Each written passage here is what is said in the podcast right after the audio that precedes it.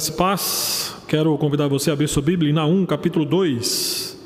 Nós seguimos na exposição de Naum, capítulo 2. Hoje nós estaremos seguindo do versículo 3 até o versículo de número 10. Naum, capítulo 2, versículos 3 a 10. O tema do sermão de hoje é o grande dia do juízo final. Chegamos numa parte em que o profeta Naum explicita como que Deus de fato vai derramar seu juízo, a sua ira sobre a nação assíria, especificamente sobre a sua capital, Nínive. Deixa a sua Bíblia aberta, que no decorrer do sermão nós estaremos lendo as partes que apontam ah, para aquilo que nós estaremos expondo durante o sermão. Então, deixo, peço a você que deixe aberto nessa passagem, na 1 capítulo 2, versículos 3 a 10. Ah, meus queridos, mesmo a morte sendo uma das certezas que nós temos na nossa caminhada nesta vida, é fato que milhares de pessoas são indiferentes para com ela, justamente por pensar que após a morte já não existe mais nada, que a morte é o último degrau que nós podemos alcançar nesta, nesta vida. E digo para os irmãos que, pelas pessoas, de certa forma, não se atentarem assim para, para a morte, tratarem-a com indiferença, as pessoas acabam se esquecendo de uma outra certeza, a certeza de que um dia todos nós iremos nos encontrar com o Criador e juiz de todas as coisas, a pessoa de Deus. Hebreus capítulo 9, versículo 27 nos afirma isso. Assim como aos homens está ordenado morrer apenas uma vez, vindo depois disso o juízo. A Bíblia nos mostra que Deus, de fato, decretou um dia em que ele há de julgar o mundo. Um dia em que cada ser humano que já viveu que apareceu na face da terra há de parecer-se diante, comparecer-se diante do, julga, do tribunal do Senhor para ser julgado. Quando você lê, por exemplo, Romanos, capítulo 14, versículos 10 a 12, 2 Coríntios, capítulo 5, versículo 10, diz que todos havemos de comparecer ante o tribunal de Cristo. E o que a Bíblia nos fala sobre esse dia é que não haverá acordos judiciais no dia do juízo final, porque Deus naquele dia vai punir de forma irreversível todos os transgressores da sua lei. E biblicamente falando, queridos, todos os juízos menores, todos os juízos temporais, apontam para o juízo final do Senhor. É como se fosse um prelúdio do grande dia em que o Senhor há de julgar toda, toda a humanidade. E o juízo final, de certa forma, também é o fundamento do julgamento temporal que nós iremos expor nesta noite, que é da cidade de Nínive. Porque o Senhor, sendo o padrão moral do universo, como nós já expomos aqui no capítulo 1 de Naum, não inocente o culpado. Mas Naum nos mostra que o Senhor julga o culpado por suas ações pecaminosas da mesma forma que ele fez com a cidade de Nínive. Nesta passagem que nós iremos nessa noite nos ater, nós temos aqui a descrição da batalha através da qual Deus manifestou o seu juízo sobre a cidade de Nínive. No versículo 3 tem uma expressão que o profeta usa, que é no dia do seu aparelhamento. Aqui é uma referência ao dia do Senhor. Naum está dizendo: olha, a longanimidade do Senhor, aquilo que ele descreve no capítulo 1, Aquilo que o Senhor durante muito tempo olhou para o povo ninivita, teve paciência, misericórdia para com a sua brutalidade. Naum diz: esse dia, esse tempo acabou.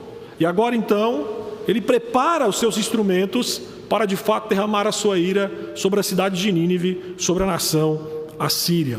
Por isso, de uma forma extremamente vívida, Naum retrata as ações divinas e ao mesmo tempo os seus efeitos no dia do julgamento final de Deus contra a cidade de Nínive.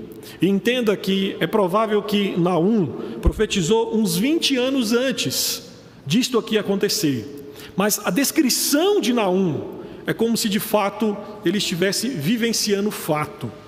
E aí, eu quero que você acompanhe comigo nos versículos 3 a 5, que aqui nós temos a primeira divisão do texto que nos mostra que no dia do juízo final, Deus manifesta a sua ira.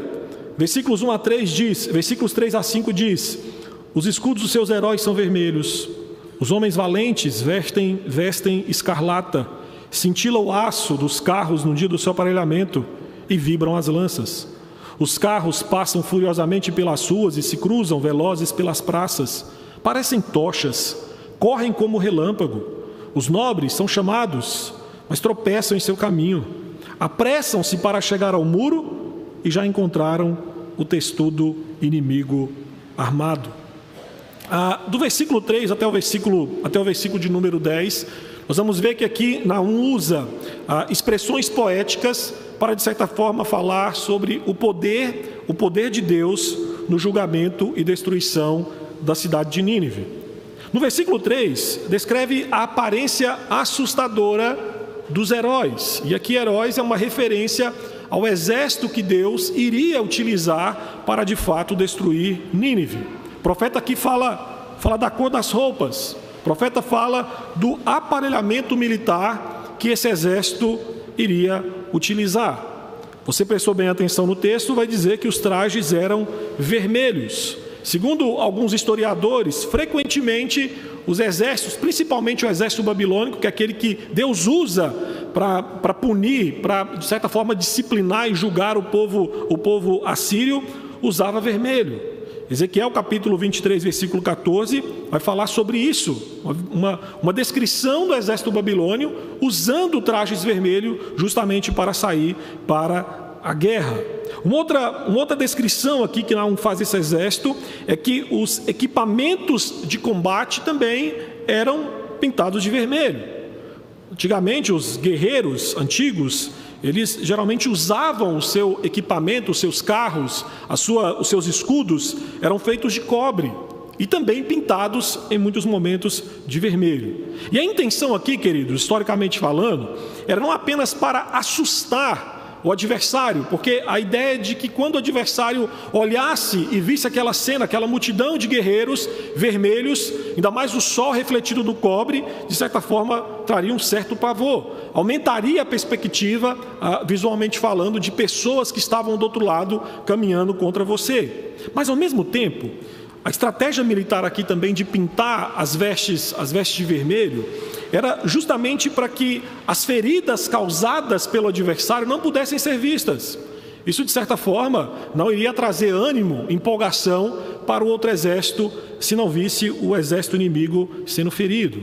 Só que eu quero que você atente no versículo 4, que é aqui quando, de certa forma, ah, nós vamos ver que, de fato, Naum fala sobre a ira desse exército. A ira desse exército se revela quando os seus carros de guerra disparam em frenesi selvagem para atacar Nínive.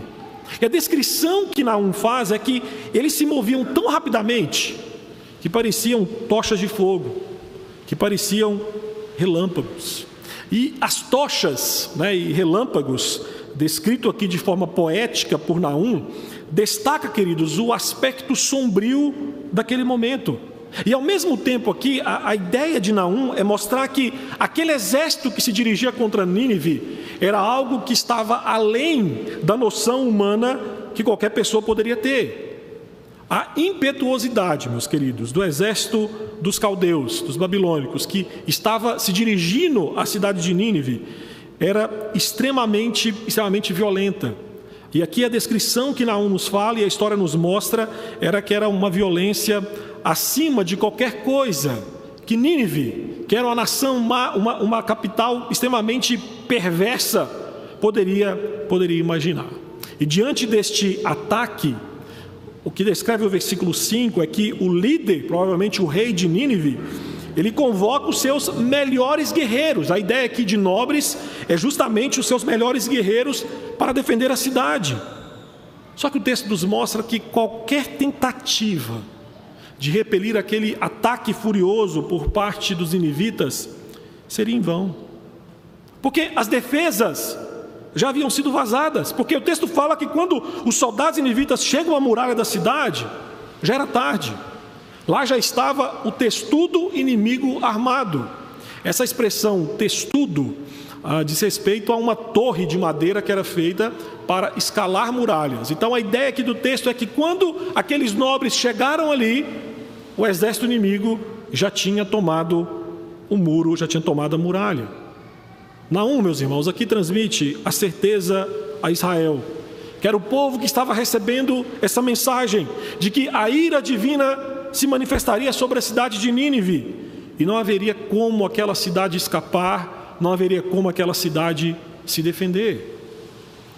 Os versículos 6 até a parte 10 do versículo A, há uma outra ação ou efeito do Senhor no que diz respeito ao dia do juízo final. O texto nos mostra que Deus humilhará os seus inimigos. Versículo 6 a 10, acompanhe, diz o seguinte: As comportas do rio se abrem e o palácio é destruído. Está decretado: a cidade rainha está despida e levada em cativeiro. As suas servas gemem como pombas e batem no peito. Nínive, desde que existe, tem sido como um açude de águas, mas agora fogem. Parai, parai. Clama-se, mas ninguém se volta. Saqueai a prata, saqueai o ouro, porque não se acabam os tesouros, há abastança de todo objeto desejável. Há vacuidade, desolação, ruína. Meus queridos, cumprindo aqui, se você voltar um pouquinho na 1, capítulo 1, versículo 8, você vai ver que aqui quando na 1, no versículo 6, fala sobre comportas do rio se abrindo, é de fato um cumprimento daquilo que o Senhor já disse que iria fazer no capítulo 1. E a ideia aqui que Naum nos fala é que quando as portas dos rios, dos rios se abrem, a cidade é dissolvida. Aqui é uma metáfora. Quando Naum fala sobre comportas do rio se abrindo, é uma metáfora para, de certa forma, falar sobre um dilúvio avassalador. Ah, geograficamente, Nínive foi construída em volta do, do rio Tigres. E, e, seus afluentes, que eram dois rios, o Coche e o Tebuti, esses rios eles fluíam para dentro da cidade de Nínive. Então, geograficamente, pensando, essa cidade, de certa forma, era protegida, os seus muros eram protegidas de uma forma natural por conta dos rios que ficavam em volta da cidade. Então, para a pessoa, para o exército, por exemplo, alcançar as muralhas de Nínive, tinha que passar primeiramente pelos rios. E, historicamente falando, o rio Tigres, por exemplo, tinha uma correnteza extremamente forte. Era impossível um exército conseguir atravessar com todo o seu equipamento militar. Então, o que Naum nos mostra é que aquilo que era proteção de Nínive, no dia do julgamento, se torna sua ruína. Há um historiador, historiador grego do século I, Deodoro Sículo, que descreveu a captura de Nínive. E ele escreve que essa captura aconteceu devido a uma, uma inundação sem precedentes, que destruiu os muros da cidade, abrindo assim as portas para o inimigo. Esse historiador descreve que a noroeste da cidade de Nínive havia um portão que represava o rio Tigres. Então, o aumento repentino do rio por conta de chuvas fortes que aconteceram por, por dias seguidos naquela região fez com que esse portão fosse derrubado. E uma torrente forte de água entrasse por dentro da cidade, corresse a cidade e batesse na, na, na parede norte da muralha, fazendo com que essa parede viesse a sucumbir. A descrição de Naum, queridos, é que, como no dilúvio, a água aqui para Nínive se torna fonte de morte, trazendo caos a uma cidade que estava inundada. Ah, e eu digo para você que, como morei em São Paulo, ah, o paulista acho que sabe um pouquinho melhor do que o goiano o que significa água subindo, a cidade sendo inundada. Eu não sei se você já teve a experiência de estar dentro de um carro e de repente, quando você vê, a água começa a subir. Meus irmãos, a ideia aqui é que essas águas tomaram conta da cidade como um todo. E o texto descreve, no versículo de número, no versículo de número 6 ainda, que o palácio é destruído. Lá no hebraico a ideia é que o palácio é dissolvido, que não literalmente, que novamente usa-se a figura poética, uma, lingu, uma, uma, uma, linguagem figurada. Por quê? Porque o palácio de Nínive ficava numa colina, então não poderia ser, de certa forma, inundado. A ideia aqui é que quando o palácio cai, todo o reino caiu. Não havia mais governância naquele, naquela cidade. Ou seja, o palácio aqui demonstra o sistema, ou vamos dizer assim, o, o, o, o centro de comando daquela cidade. E Naum está dizendo que isso foi dissolvido. E no versículo 7, Naum vai falar que isso aconteceu porque Deus decretou. A rainha das nações, que deportava as nações conquistadas, essa era a prática, a estratégia militar de Assíria, quando eh, governavam, como quando invadiam uma, um país, o que eles faziam era pegar aquela nação, tirar dali, jogar para outro lugar conquistado e trazer outro povo conquistado para cá. O que Naum está dizendo, Cris, é que por causa do decreto de Deus, essa nação vai ser humilhada e agora eles serão exilados. E esta humilhação ainda, ainda ganha mais forma, no versículo 8, quando Nínive é comparada a um reservatório de água. A água aqui, que é descrito um açude de água, retrata os cidadãos de Nínive. E o texto diz que os cidadãos estão, estão escoando, ou seja, todos estão fugindo rapidamente da cidade. E digo para você que, covardemente, a cidade que marchava em guerra contra outras nações, agora foge para se salvar. E mesmo quando diz aí o versículo, uh, o versículo de número de número número 8, se você observar bem, ainda diz que alguém grita: "Parem! Voltem! Voltem para os seus postos!" E Naum diz que ninguém dá ouvido. Ninguém volta porque todos estão desesperados para escapar de uma cidade que está condenada. Versículo 9, atente, há uma, há uma ordem divina para que os vencedores saqueiem as riquezas que os próprios assírios haviam roubado de nações derrotadas. E aqui o profeta mostra, a fim de expô-los ao ridículo, que outros ladrões seriam enriquecidos por conta do roubo deles. E aí na parte A do versículo 10, nós temos aqui uma, uma descrição progressiva da, da desolação de Nínive. O texto fala que a cidade é esvaziada, a cidade depois é saqueada, e por último a cidade é destruída. E esta, esta descrição tripla, quando nós vamos lá para a construção no hebraico, enfatiza, queridos, a certeza da ruína de Nínive. Ruína tal que essa cidade jamais iria conseguir se recuperar. Historicamente, o que nós vimos é isso: essa cidade foi totalmente, totalmente destruída. A cidade que, que se pensava estável, perene, rica, agora Naum descreve como vazia, solitária, arruinada, pobre. E o que nós temos que enxergar aqui, queridos, é que essa cidade, ela não caiu na ruína por conta dos governantes, não caiu na ruína por conta do sistema financeiro que faliu, não. O texto fala que foi Deus quem decretou entregá-la nas mãos dos seus inimigos e assim se cumpriu. Ou seja, a ruína dessa cidade foi causada por causa do decreto de Deus. Nínive, com, com todo o seu poder, com todo o seu esplendor. É fato que jamais poderia imaginar ser destruída. Mas Naum, ao descrever, queridos, o ataque a Nínive, desferiu um golpe decisivo contra a, a ideia orgulhosa de invencibilidade da Síria. A insolente, a, a orgulhosa Nínive aqui estava abatida porque o Senhor derreteu as suas forças a humilhando completamente. A rainha das nações, diz o texto aqui que é despojada dos seus adornos e tratada de forma desprezível. Ela, que era servida, agora passa a ser vista como uma serva. Mas aí no finalzinho do versículo 10, a parte B, e também é uma ideia que nós vamos ver nos versículos 5, 7 e 8 há uma terceira ação divina e ao mesmo tempo um efeito que o Senhor causa no juízo final sobre Nínive. Meus irmãos, Deus causará terror em seus inimigos. Olha o versículo 10, a parte, a parte final.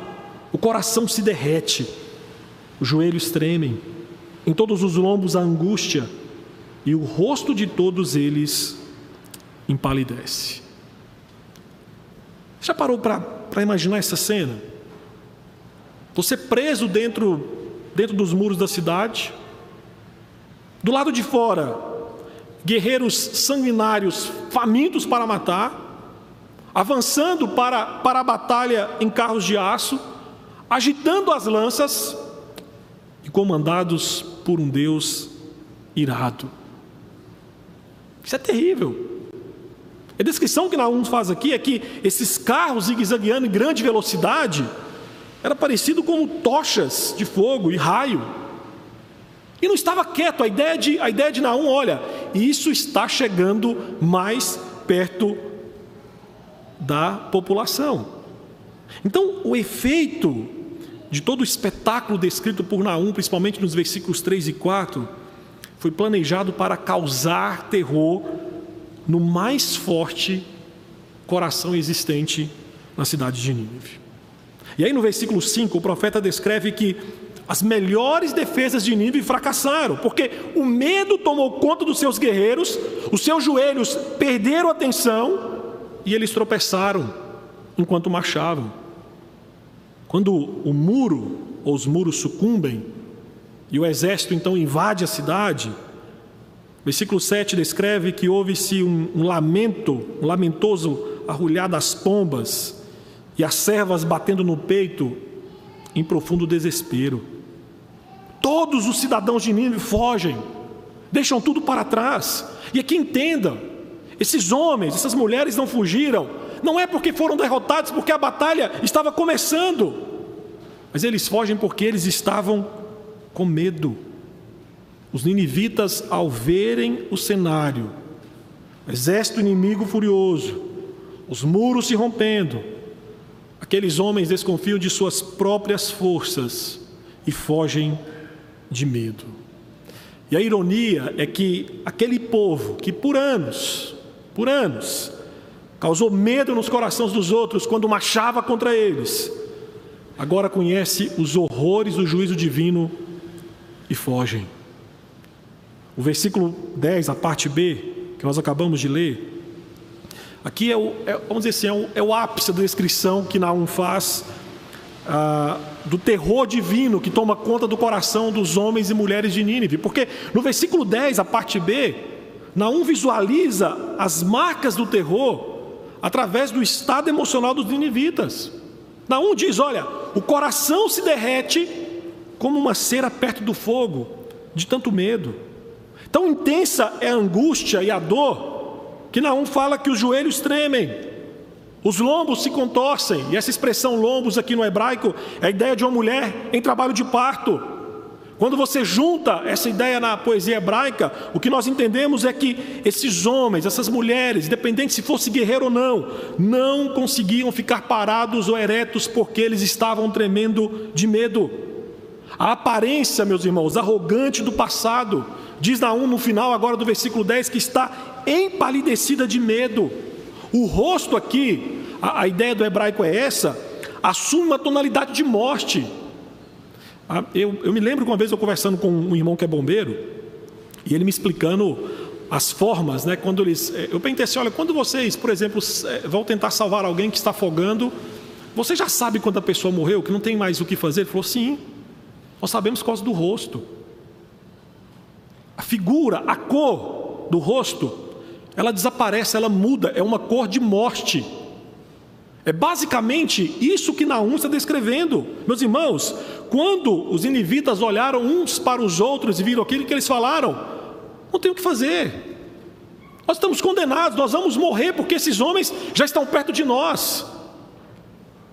E o que nós temos que enxergar aqui é que os inivitas, que era um povo corajoso, um povo poderoso, em face da manifestação do juízo de Deus, perdeu o vigor dos seus corações a ponto de não existir uma parte do corpo sequer de um morador daquela cidade que não tremesse de medo, de pavor e de temor.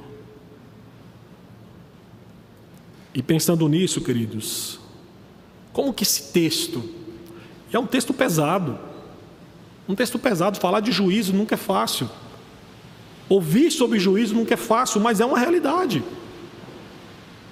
E eu quero pensar em algumas aplicações desse texto para nós. E eu quero as aplicações pensar sobre a ideia de que nós temos que acreditar em algumas coisas que esse texto nos leva a pensar. Primeiro, acredite, Deus logo tratará o mal deste mundo.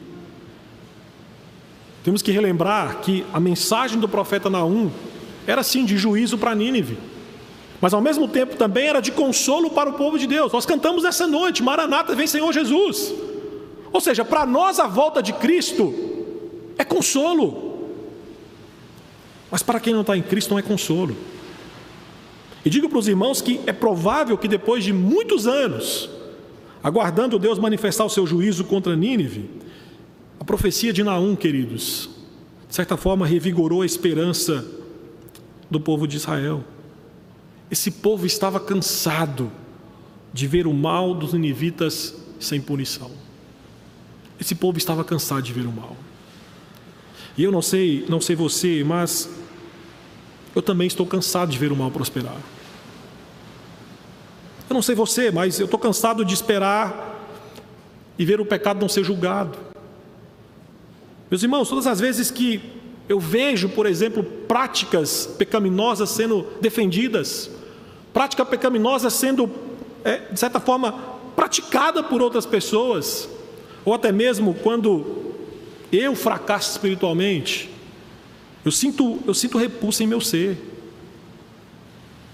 E confesso para os irmãos que essa repulsa, essa inquietação em nossa alma pelo pecado tem que ser existente no cristão.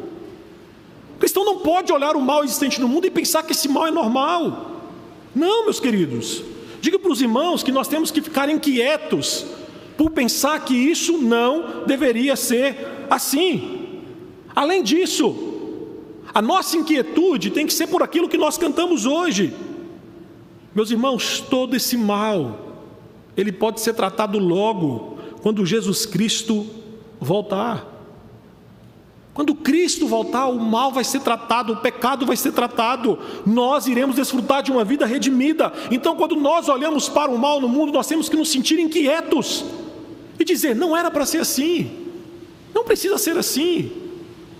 David Livingstone orava constantemente, e creio que esta tem que ser nossa oração, Senhor, quando o Senhor irá cicatrizar a chaga do pecado deste mundo?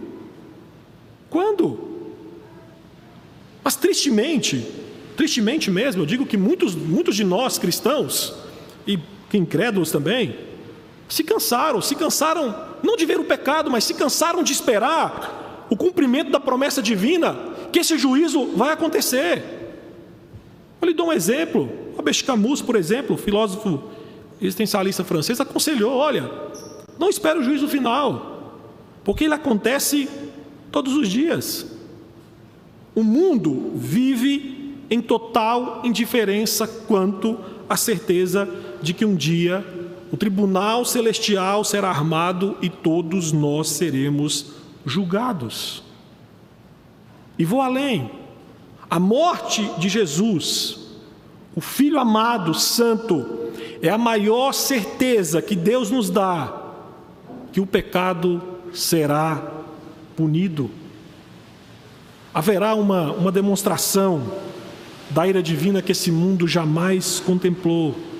Ele vai julgar aqueles que desprezam seu filho, aqueles que ignoram o seu evangelho. Por isso que hoje, por amor à sua eternidade, não deixe de acreditar que o juízo final do Senhor se aproxima, ele virá. Esse mundo já, já sente as dores de parto, só que essa agonia logo vai terminar.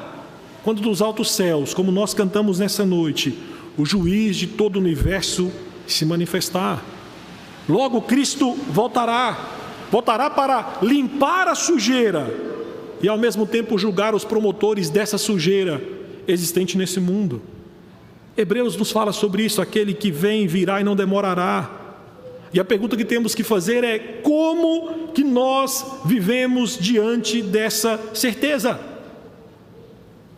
Como que nós vivemos diante da certeza que esse juízo há de acontecer e Deus vai punir o mal?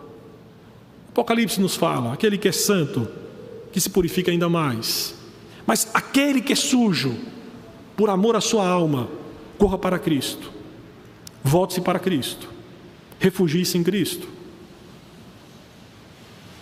Uma outra verdade desse texto para nós. Acredite, nenhum ímpio escapará do juízo divino. Nenhum ímpio. Os inivitas acreditavam que os seus muros eram intransponíveis. Acreditavam que eram fortes, acreditavam que eram bons, até mesmo, quem sabe, diante da iminência do juízo divino. Só que Naum nos mostra que nada pôde lhes proteger do juízo divino. E assim como foi para os ninivitas, será para cada ímpio que comparecer diante do tribunal de Cristo. Ninguém escapará do juízo final. Meu irmão, hoje as pessoas não acreditam muito nessa ideia de juízo final, porque erroneamente pensam que se Deus existe, é um ser que, que lhe deve tudo. Não, ok. Juízo final não existe porque se Deus existe, esse Deus tem que me dar as coisas, porque eu mereço. Eu sou bom, eu faço para merecer. Mas eu digo para você que há somente uma coisa que você pode reivindicar de Deus como um direito seu, e essa coisa é um lugar no inferno. Deus não nos deve nada, exceto a nossa punição eterna. Por isso, para você que, que me ouve nessa noite, você que está sem Cristo, Perceba o perigo que você corre. Perceba o perigo. Porque aonde quer que Deus vê o pecado, Ele pune. Deus puniu anjos rebeldes. Deus puniu Adão. Deus puniu a cidade de Nínive. Deus puniu o mundo. E quando ele olhou para o seu filho lá na cruz e viu os pecados dos eleitos jogados sobre ele, ele o julgou e ele o puniu. Assim eu digo para você com temor no coração: não importa o que você faça, não importa onde você se esconda, não importa onde você se proteja, não importa quem você é, não importa o que você tem, no dia do juízo final, Deus irá te encontrar. Mas se você vier a Cristo, Ele manifestará a sua misericórdia em salvá-lo. Porém, se, se você não vier a Cristo, Deus manifestará sua justiça em condená-lo. Por isso, perceba alma sem Cristo, perceba alma sem Cristo, que terrível situação é a sua. Você sem Cristo, você, você não serve o Filho de Deus, você não serve o Evangelho, e o que é que você vai fazer no dia que Deus manifestar a sua ira julgadora? O que você vai fazer? Olha para o povo de Nínive. Não adiantou fugir. Naquele dia você não vai poder fazer mais nada pela sua alma. Mas hoje, hoje, você ainda pode fugir para Cristo. E você não estará salvo enquanto Deus não colocar você debaixo do refúgio mais seguro, intransponível, que se chama Jesus Cristo. Se você crê, se você confessar a Jesus Cristo como seu Senhor e Salvador, então Cristo será a sua garantia, Cristo será a segurança da sua salvação do juízo vindouro. Sabe por que digo isso? Porque o próprio Jesus nos falou sobre isso lá em João 3,16. Que aqueles que creem em Cristo já foram julgados. Jesus falou: olha, quem nele crê não é julgado. O que não crê já está julgado porque não crê no unigênito Filho de Deus. Então, para o cristão, a ira divina já se manifestou em Cristo. A sua vida de ninivita já foi julgada na cruz de Cristo. Entenda que nós, nós éramos merecedores do inferno, estávamos sob a maldição e a ira decretadas pelo Pai, mas Cristo nos amou e disse: Eu irei morrer por eles. Jesus, por amor, suportou a terrível tocha da ira de Deus e os relâmpagos infernais da justiça do Deus Pai, por aqueles que Ele amou. Tem uma, uma pregação um pregador galês, Robert Murray McChain, pregador do século XIX, em que parte do seu sermão ele falando sobre aquilo que Cristo fez por nós. Ele diz: Olha, os pecadores estavam afundando nas escaldadoras, escaldadoras chamas do fogo do inferno. Ele mergulhou nas chamas e nadou através dos terríveis vagalhões e juntou em seus seios que são seus. A espada da justiça estava em punho reluzente, pronta para nos destruir. Ele, o homem que era companheiro de Deus, expôs seu peito e deixou que o golpe caísse sobre ele. Nós estávamos expostos, nós estávamos postos como um alvo para as flechas da ira de Deus. Jesus veio entre nós e as flechas, e elas o feriram, atravessando de lado a lado todas as flechas que deveriam ferir-nos, cravaram-se nele. Ele, em sua própria pessoa, levou os nossos pecados sobre si, em seu corpo no madeiro. Essa é a segurança que nós temos. E acredite, acredite com toda a força da sua alma, que se você não estiver em Cristo Jesus, se você não estiver em Cristo Jesus, aquilo que pavoroso, de terror, de medo que Nínive sentiu, não se compara com aquilo que você há de sentir diante da presença de um Deus que é amor, mas que também é fogo consumidor. E a última verdade que quero compartilhar com os irmãos, e aqui eu finalizo, a última implicação, acredite, o dia do juízo final será um dia de extremo pavor. Será um dia terrível. Deus derramou a sua ira em Nínive. E a descrição de Naum é que a cidade foi, foi dominada pelo medo, a ponto de soldados acostumados com guerras abandonarem tudo, fugirem, por causa do juízo divino. O coração dos ninivitas, acostumado com a batalha, derreteu. Os joelhos tremeram, os lombos se contorciam e o rosto tomou uma coloração de morte. Sabe quem disse algo terrível sobre isso? Jesus. Mateus 10, 28. Não tem mais os que matam o corpo e não podem matar a alma. Temei antes aquele que pode fazer perecer no inferno a alma e o corpo. Digo para os irmãos que este temor a Deus depende de como você enxerga a pessoa de Deus. Se você pensa que ele é igual a você, temê-lo seria algo desprezível. Se você o vê como um tirano, você apenas enxerga uma caricatura de Deus.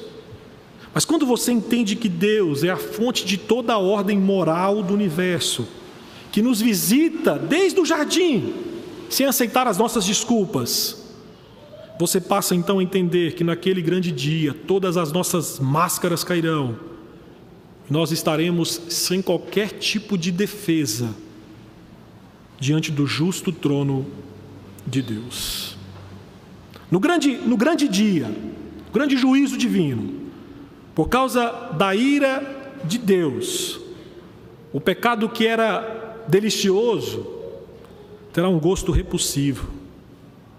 E olha, eu confesso para os irmãos que acredito que uma das grandes tristezas naquele dia, que muitos irão sentir, é de lembrar quantas vezes esteve nesta casa de oração e ignorou Cristo. Tristeza de muitos vai ser pensar quantas vezes Cristo se revelou na providência diária e eles ignoraram. Entenda que Deus não acabará com o ser do ímpio. Não, não pense, como alguns acreditam que haverá aniquilação. Não, a Bíblia não fala sobre isso. A Bíblia fala que Deus vai acabar com o bem-estar do ímpio, com a sua felicidade. As almas não redimidas são almas infelizes. Dessa forma, se você não estiver em Cristo, não há nada entre você e o choro. Não há nada entre você e o gemido. Não há nada entre você e o ranger de dentes.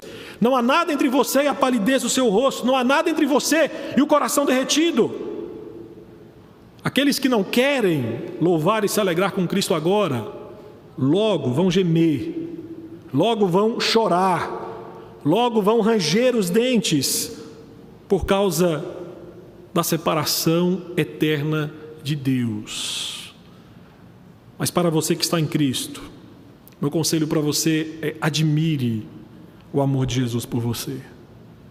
Ele submergiu em meio a um exército vermelho irado para lhes resgatar. No grande, no grande juízo, enquanto ouviremos os ímpios gemendo, batendo no peito, arrulhando como as pombas em total desespero, nós estaremos entoando as doces e alegres melodias de salvação em Cristo Jesus. Há um texto da Bíblia que fala que o amor perfeito lança fora o medo. E quero terminar esse sermão dizendo para o irmão que esse medo do juízo vindouro só é lançado para fora da nossa alma se confessarmos a Cristo Jesus como nosso Senhor e como nosso Salvador.